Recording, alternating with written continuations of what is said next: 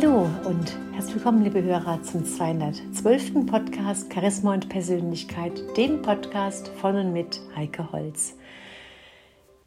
Ja, im Rahmen von Detox, von Fasten, von Körperreinigung, von irgendwie Entgiftung oder Darmreinigung werde ich immer wieder gefragt, ob das Ganze denn mit Glaubersalz geschehen muss oder Bittersalz geschehen muss oder ob es da Alternativen gibt und wenn ja, welche Alternativen ich da empfehlen würde.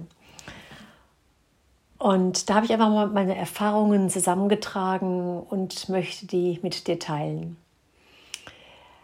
Eine klassische Fastenzeit, die wird ja meistens mit dem sogenannten Glaubern gestartet. Hier wird das Glaubersalz eingenommen, manchmal auch Bittersalz und der komplette Darm wird dabei entleert. Der Hintergrund ist der, dass wir beim Fasten den ganzen Körper reinigen wollen. So starten wir mit einem sauberen Darm, der oft über Wochen, Monate, teilweise sogar über Jahre nicht ausgeschiedene Essensreste loslassen soll.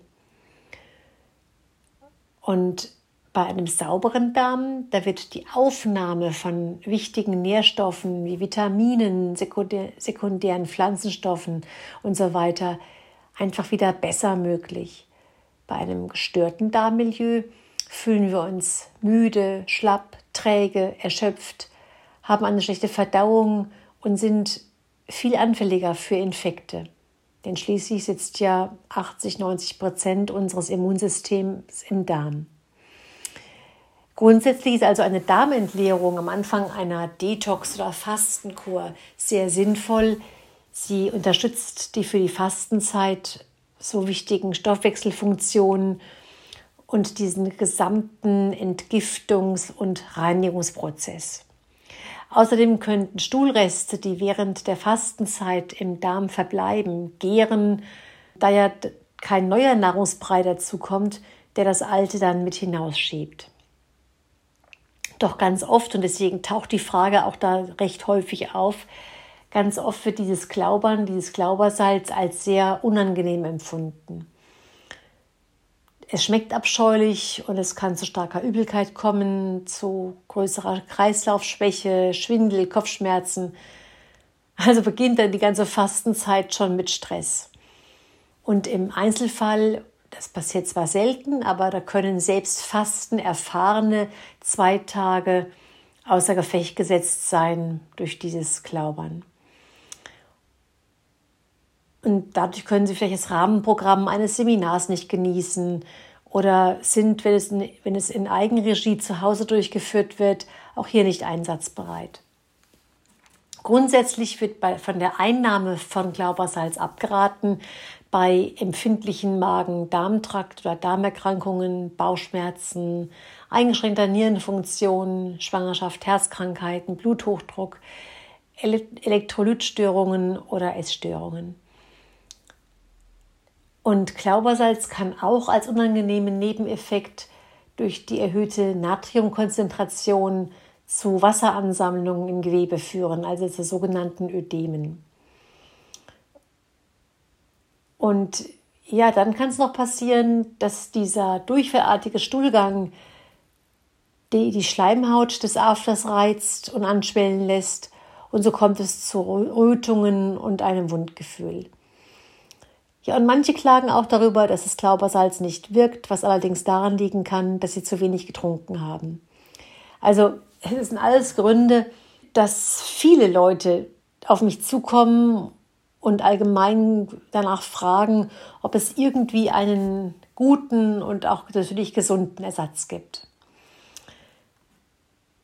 In einer finnischen Studie heißt es, dass es häufige Einnehmen von Abführmitteln und dazu gehören tatsächlich auch Glaube an Bittersalz, das Mikrobiom, also die Darmflora, großen Schaden zufügen. Und in dieser Studie heißt es, dass 23 gesunde Probanden nach Einnahme von Glaubersalz eine direkte deutliche Veränderung der Darmflora hatten. Also die Gesamtanzahl der Keime wurde um das 31-fache gesenkt. Und da dauerte es zwei Wochen, bis sich das Darmmilieu wieder völlig regenerieren konnte. Schneller geht es, wenn wir Probiotika einnehmen. Das sind beispielsweise fermentierte Lebensmittel. wie beispielsweise ähm, Sauerkraut oder die Schärflaume, die ja inzwischen auch sehr bekannt und beliebt ist, oder wie Nahrungsergänzungen hochwertiger Art, die spezielle Darmbakterienstämme haben, die das ganze Mikrobiom wieder, wieder aufbauen.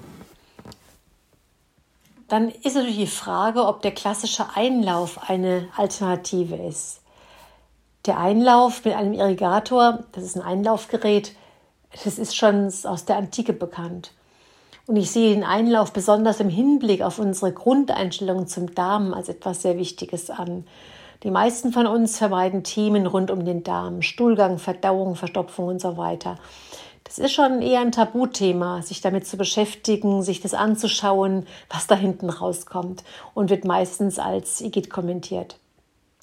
Also hier würde der Einlauf als heilsames Instrument von, aus meiner Sicht gelten, um sich mit seinem Darm anzufreunden. Es ist ja schließlich ein Körperteil von uns und er gehört zu uns wie das Herz, die Augen und das Gehirn. Der Einlauf allerdings erreicht nur einen kleinen Teil des Darms und nicht den kompletten Darm.